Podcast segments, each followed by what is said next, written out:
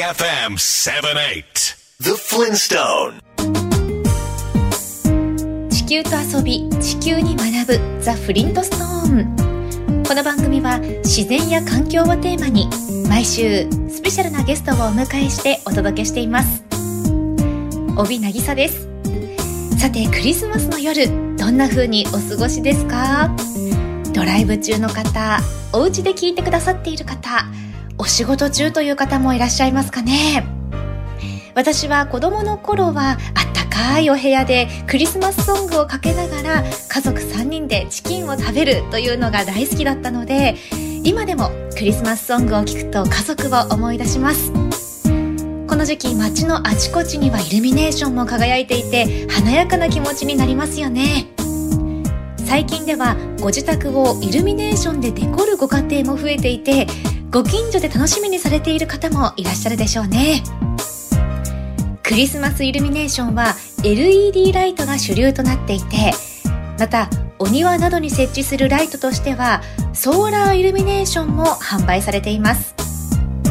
太陽光で充電するのでコンセントは必要なく電気代はゼロ。面倒な配線もないなど人気だそうですよ。今日はイルミネーション輝くこの時期に電力について考えてみようと思います。今週はシリーズ SDGs 私たちの未来の第9弾。SDGs 持続可能な開発目標の中からエネルギーをみんなにそしてクリーンに住み続けられる街づくりをそして気候変動に具体的な対策をということで神奈川県相模原市藤野地区の市民活動藤野電力にフォーカス。プロジェクトリーダー鈴木俊太郎さんにミニ太陽光発電システムを作る防災ワークショップや自給自足的な暮らしについて伺います。BayFM The Flintstone. Nature is beautiful The beauty that cannot be man-made. ベイ FM から帯渚がお送りしているザ・フリントストーン。今週はシリーズ SDGs 私たちの未来の第9弾。神奈川県相模原市藤野地区の藤野電力について、プロジェクトリーダーの鈴木俊太郎さんにお話を伺っていきます。藤野電力というと電力会社なのかなと思ってしまうかもしれませんが、企業でも NPO でもない地域住民が行っている市民活動です。そのリーダーの鈴木さんは、藤野から東京に通うサラリーマンだったそうですが、暗いうちに家を出て、暗くなってから家に帰る生活に疑問を感じ、独立。現在は生態師を本業に、藤野電力の活動にも取り組んでいらっしゃいます。それでは早速お話を伺っていきましょう。鈴木さん、藤野電力はいつ頃、どんなきっかけで始まったんですか？えっと、2011年の、えっと、東日本大震災ですね。311それの、まあ、時の停電から始まった活動なんですけれども、はい、あのまあ、ちょうどその時私は市内相模原市内の方に仕事に出ていましてでそこで地震があってで、まあ、大停電。翌朝までずっと停電してたんですね。はい、でまあちょうど夕方日が落ちてきた頃信号からそれからまあ住宅とか店舗のね電気も消えてるし街灯も消えてるしっていう、本当に真っ暗闇の中を家まで帰ってきた時に多分うちだけはなんとかなってるかなっていうふうにちょっと思ってまして、はい、でそれはあの今藤野電力のワークショップでやっているようなああいう小規模の自家発電の仕組みがあったからおそらくその明かりがついているだろうと思いながら帰ってきたんですよ。はいで実際にうちだけ明かりが灯っていたっていうのを見てうんやっぱりこれはすごく大事なことだろうなと思って、えー、まあ、仲間内にちょっと声をかけたんですよね。うちはいつもと変わらない暮らしができましたよっていうようなことをね。えだってすぐご近所の方々はみんな停電になってる中で鈴木さんのお宅だけが明かりがついてるんですよね。そうなんです もう周りの皆さんもなんでなんでってなりそうですよね。そうですよね。まあ翌日聞いたらみんなもう寝るしかなかったって言って寝てたらしいですけど。うんじゃあ周りの方にこういうことやってるんだよとか、うん、電気を自分で作ってるんだよっていうのをどんどんお伝えしていったっていう感じなんですか？そうですねあの、まあ、グループ活動がいくつかあってその仲間にまずは声をかけて、そしたら、まあ、あのぜひその仕組みを教えてほしいとか、あ。の勉強会開いてほしいっていうようなことが上がってきたので、まあ、じゃあやってみようかっていうことで、えー、始めて。でまあそれはその時の単発ですけど、その中から改めて富士野電力っていうそういう活動をやりたいですっていう声が地域から上がってきたのでじゃあじゃあまあねあの最初関わったこともあるのでじゃあ私もちょっと参加してみようかなっていうことは私が主として始めたわけではなくってみんなの中にちょっとこうちょっと分かってる人が入ったみたいな。うんそれがきっかけですね。活動のモデルというか何かこう参考にしてる活動っていうのはあるんですか？トランジション活動っていうのはその前からありまして、はい、でまあ、トランジション活動自体はイギリスの市民活動として始まったんですけど、あのまあ、簡単に言うとちょっとあのちょっと前のなんていうのかないろんなものにあの例えば石油とかに頼る暮らしじゃなくて自分たちで何かをこう編み出すような、うん、そういうちょっと前の日本みたいなね、えー、暮らしにしていこうっていうような提案で始まったんですけど、まあ、たまたまそれをイギリスに留学中に勉強していたっていう人が藤野に越してきましてえぜひ日本でもやってみたいっていう声が上がったんですよね。うん、それがまあ最初にあのトランジション活動として始まってで藤野電力っていうのはそのトランジション活動の中のエネルギーを考えてみようっていうまあグループなので、まあ、あの藤野電力っていうようなスタンスのあの見本としては何もないんですけれどもベースになっているのはトランジション活動っていうことですね。Feel the breeze with the pleasure of music. Bay FM 78. The Flintstone. ベイ FM から帯渚がお送りしているザ・フリントストーン。今週は相模原市藤野地区の市民活動、藤野電力のプロジェクトリーダー、鈴木俊太郎さんにお話を伺っています。東日本大震災で周りのお宅が停電している中、鈴木さんのお宅だけが明かりがついていたって本当にすごいことですよね。ぜひその仕組みを教えてほしいってなりますよね。鈴木さんによれば、藤野地区は昔から芸術家など外部の人を積極的に受け入れてきた地域で、現在もミュージシャンや俳優、カメラマンやライターなど自立した方々が住んでいて、住民同士のつながりが密なエリアだそうですよ。富士野電力の他にもグループ活動があるということですから、もともと市民活動が生まれやすい土壌だったと言えるかもしれませんね。さて、富士野電力の具体的な活動についてお聞きする前に、鈴木さんご自身のことを伺っていきたいと思います。鈴木さんはご自宅のログハウスをご自分で建てたとネットの記事で見たんですが、そうなんですか？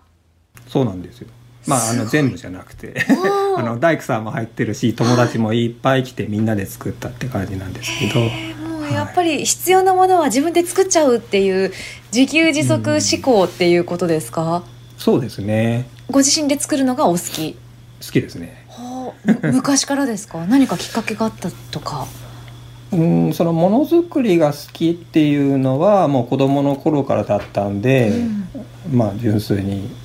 そういうものに興味があって、まあ、例えば時計があったら時計分解してどういう仕組みになってるのかとか。うん、まあ中学生ぐらいだと自転車にね乗ってるんで自転車を改装したりとかそういうことは、まあ、ずっと子供の頃からやってたんですけども、まあ、あのいわゆるこう自給自足的な暮らし今みたいな暮らしにシフトしたいって思ったのは、まあ、実は幼稚園ぐらいの頃からで。うん。あの両親が山なんか登ってたこともあって、はい、山小屋に泊まることがあったんですよね。はい、うん、そしてあの木でできたあの建物で薄暗い感じで薪ストーブが焚かれていてっていうのを小さい頃からあの体験していたんでなんかすごくそういう空間が自分に合ってるなってちっちゃいながらに思っていたり。まあ、決定だとなったのはもう小学校ですね。9歳かな。の時に「あのアドベンチャーファミリー」っていう映画が実は放映されまして、はい、でそれを見てもうもう絶対こういうあのカナディアンロッキーで暮らすファミリーのあ。の物語なんですけど、うんうん、そういう暮らしを絶対実現しようと。変わらず今もやってますけどみたいな。鈴木さんのお宅って生活に必要なエネルギーは全部ご自身で賄ってるですか？うんとまあでまあ、20年以上前に家を建てたので、はい当時はこういう自家発電今オフグリッドっていう言葉でね一般的に言われてますけど、はい、自家発電オフグリッドっていうような考え方ももちろんなかったしそういう機材っていうのも一般的には出回ってなかったので、うん、普通に電力会社の電気を入れてましたけどえー、富士野電力が始まったきっかけで自分の家もそういうふうにシフトをしていこうということで、部分的にちょっとずつちょっとずつ増やしていって今現在は、えーとまあ、メインで使うところはほぼ自家発電で賄っていてで特にまあ夏は大丈夫ですね。で冬はうちでどうしてもこう山の中に暮らしているので、日が当たらないからちょっと厳しいんですけど、寒いですよね。うんですけどまああのね暖房に関しては薪ストーブで済んじゃうし、まあ、あと冷蔵庫とか洗濯機とか照明とかっていう最低限のところは冬でもなんとか賄えますので、まあ、ある意味、まあね、使う部分に関しての電気は自自家発電で賄えているし。で暖房は薪ストーブがあるし、うん。まあ、料理はあのプロパン田舎なんでねプロパンガスの方ですけど冬に関しては薪ストーブがあるからなるべく薪ストーブで料理したりお湯沸かしたりってことをしているしあと水に関してはねよく羨ましいって言われるんですけど井戸水なんですよ。へなのであの水も自分の土地から吸い上げていて水道代かからないんですだから。えー、じゃあもう 電気とかガスとか契約してないっていうことですか、うんまあ、ガスだけはプロパンなんでね契約してますけど、はいはいはい、電気に関しては本当に最低限の契約だけして足りない時だけこう手動で切り替える仕組みを作っているのでそういうふうに切り替えてやったりとか。鈴木さんが藤野地区に引っ越してきたのは20年以上前で、自然暮らしをしたくて土地を探してみたものの、田舎暮らしブームの前だったということもあり、なかなか思うような土地が見つからなかったそうです。そんな中、たまたま見つけたのが今住んでいる場所。つまり、藤野地区に転居してきたのは偶然だったそうですよ。Catch your motion on BayFM78 The Flintstone ベイ FM から帯渚がお送りしているザ・フリントストーン。今週はシリーズ SDGs 私たちの未来の第9弾。相模原市藤野地区の市民活動、藤野電力のプロジェクトリーダー、鈴木俊太郎さんにお話を伺っています。ものづくりが小さい頃から好きだったという鈴木さん。小さい頃に山小屋に行って、こういう家に住んでみたいと思われていたんですね。鈴木さん、現在、富士野電力で行っている主な活動について教えてください。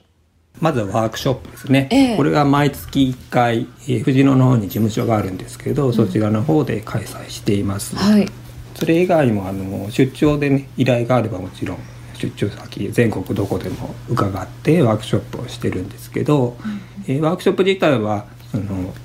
基本的な機材を組んでいってその発電の仕組みを作るっていうことと、うん、まあ、電気に関するいろんなお話をさせていただくんですけど、うん、なかなかそれだけ、えー、だとその先進めない方も多いのでちゃんとそれを使えるように家に設置してあげようっていうのも同時進行で始まったんですね。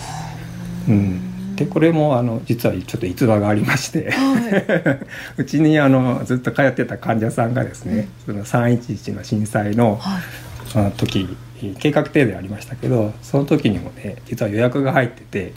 うん、で普通ならみんな来ないだろうと思ってたんですけどいらっしゃったんですね。はい。でその人はいや鈴木さん家だったら絶対何があっても普通にやってるよっていうふうに家族に言って出てきたっていうことで。でその時にうちのその、ね、停電してるけどそのオフグリッドの電気で部屋が明るかったり、薪ストーブがあったりっていうのを見てもう家を建てる時にはこういう暮らしがしたいって言って、まあ、その1年後ぐらいに 実際家を建てる時に設計士さんに言ったことが「鈴木さん家みたいな暮らしにはしたいのね」っていう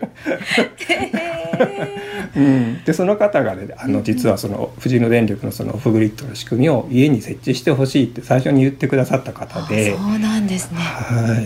い。でそれでもちろんねそれまで小さな仕組みを皆さんに伝えるっていうのはやってましたけど、うん、家につけるってなるとまたちょっと違ってくるので、じゃあじゃあうちでちょっと実験してみようとかそういったことが始まってまあ、そのきっかけから今現在もその住宅施工と言ってますけど接続に設置するっていうのもずっとやってます。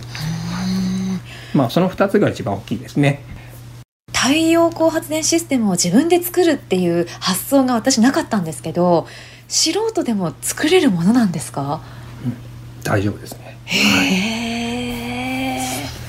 もともと私がこの始めた時には電気の知識は全くなくて、はい、えっと何ですかね。最初まあ最初っつったら結構前だ2001年。もうね震災よりはるか前の話ですけど、うん、実は車のバッテリーがしょっちゅう上がってしまうっていうのをなんとかしたいっていうのから実は始まってまして、はい、でその時にあの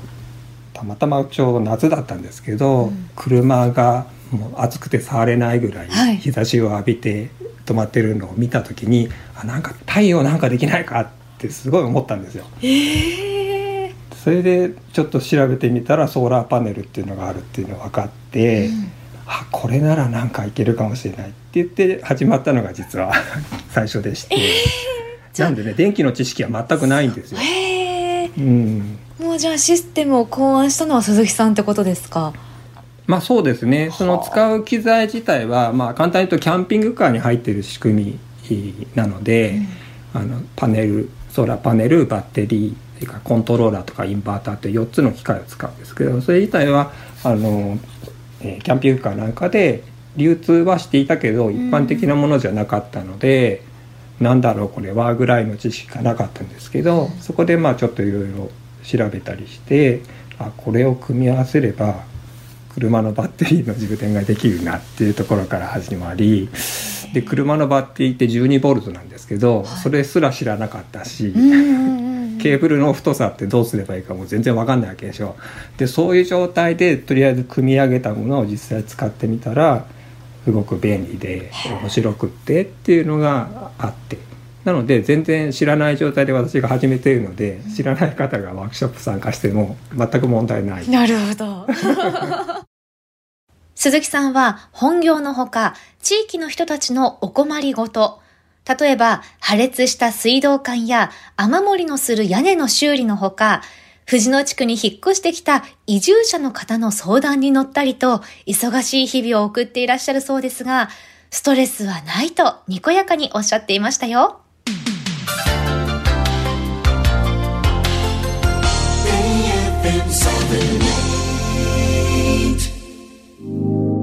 Bay FM The Flintstone Blue Planet Full of life and color Our home Mother Earth ベイ FM から帯渚がお送りしているザ・フリントストーン今週はシリーズ SDGs 私たちの未来の第9弾 SDGs 持続可能な開発目標の中からエネルギーをみんなに、そしてクリーンに、住み続けられる街づくりを、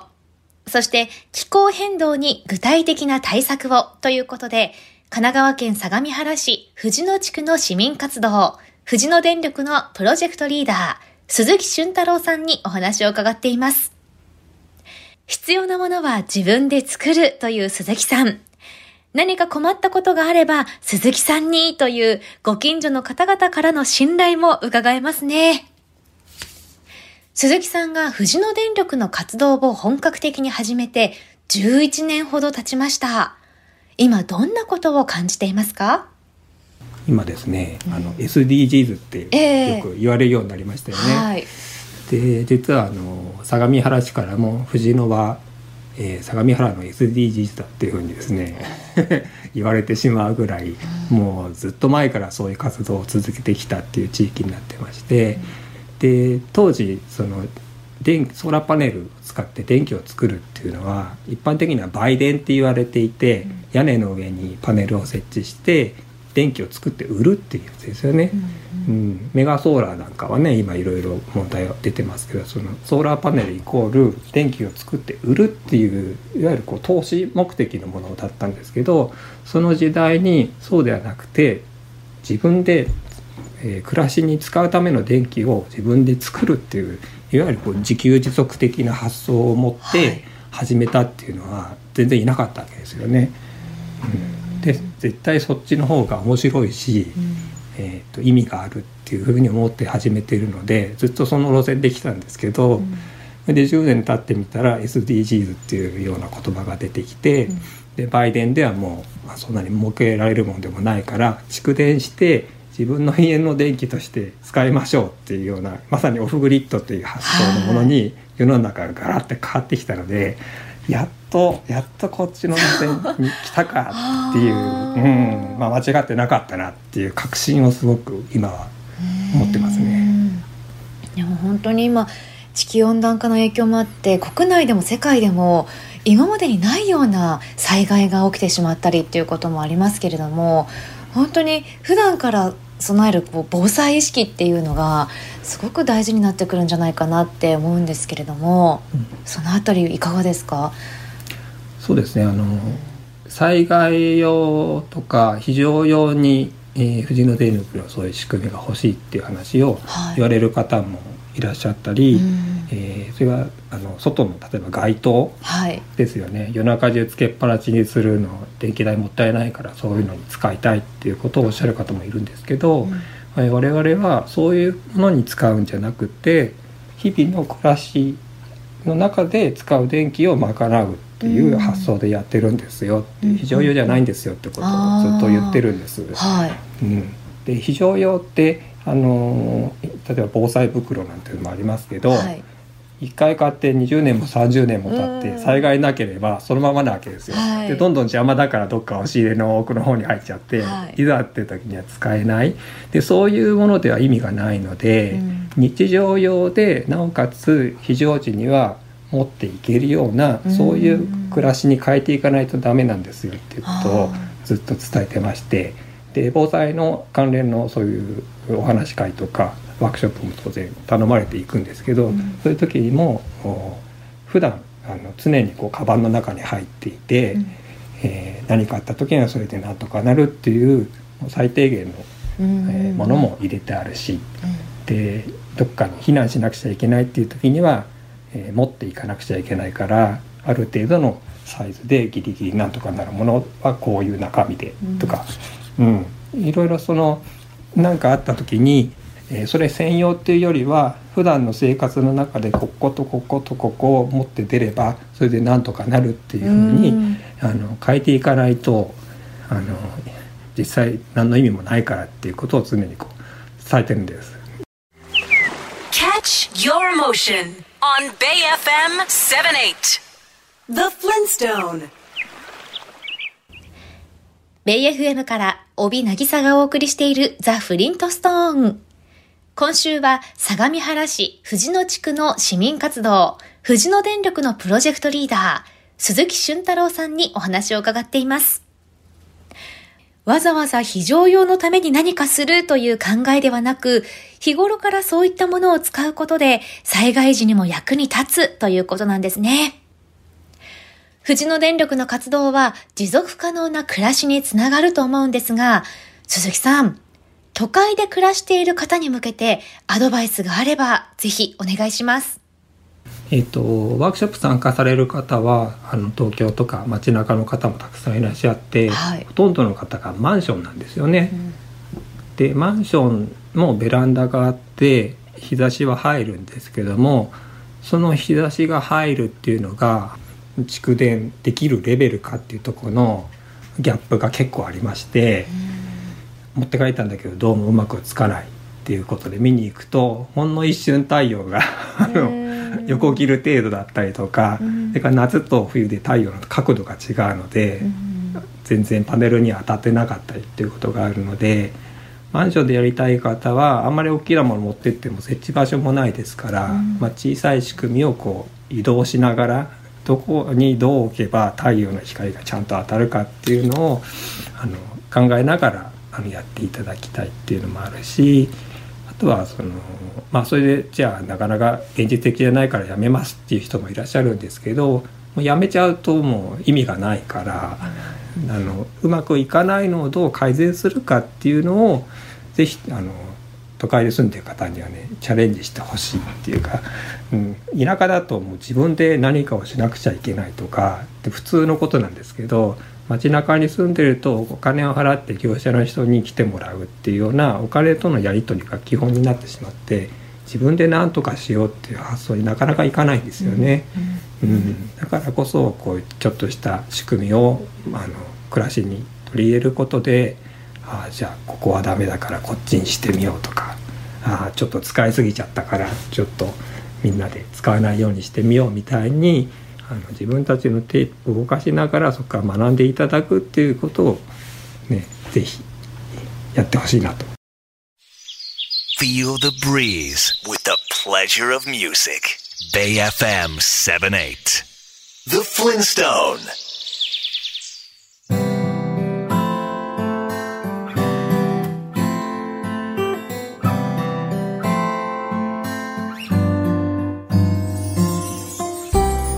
週はシリーズ SDGs 私たちの未来の第9弾。神奈川県相模原市藤野地区の市民活動。藤野電力のプロジェクトリーダー鈴木俊太郎さんにお話を伺いました。私も何かあるとすぐ業者に頼みがちだなぁと鈴木さんのお話を伺って思いました。どう改善していくかというのをまず自分で考えチャレンジしてみるということが大切ですね。今回は SDGs 持続可能な開発目標の中からエネルギーをみんなにそしてクリーンに住み続けられる街づくりをそして気候変動に具体的な対策をということでお届けしましたが藤野電力の活動はいずれの目標にも貢献できる活動だと感じました。皆さんはどう思われたでしょうか？鈴木さんのお話を聞いて藤野電力で行っているミニ太陽光発電システムを作る防災ワークショップに参加したいと思った方。1月も開催されるんですが実は大変人気ですでに定員に達しています。2月は12日日曜日に開催予定となっています。体験コースと持ち帰りコースがあり持ち帰りの方は 50W と 160W の2つのコースがあります。参加費などを含め詳しくは富士野電力のオフィシャルサイトをご覧ください。また鈴木さんの本業整体師のサイト新規案もぜひ見てみてください。いずれのサイトもこの番組のホームページにリンクを貼っておきます。来週は新春企画キャンプことはじめ帯渚キャンパーへの道。アウトドアショップでキャンプの基礎知識や最低限必要な道具そして使い方などを伝授していただきます。果たして私は1年前のキャンパーになれるのでしょうか？お楽しみに。それでは良いお年をお迎えください。新年1月1日日曜日夜8時にまたお耳にかかりましょう。ザ・フリントストーンお相手は私帯渚でした Bay FM The Flintstone Did you know that there's a theory that Earth itself is a giant living organism? Keep in mind that just like all living creatures, we, mankind, are a part of nature.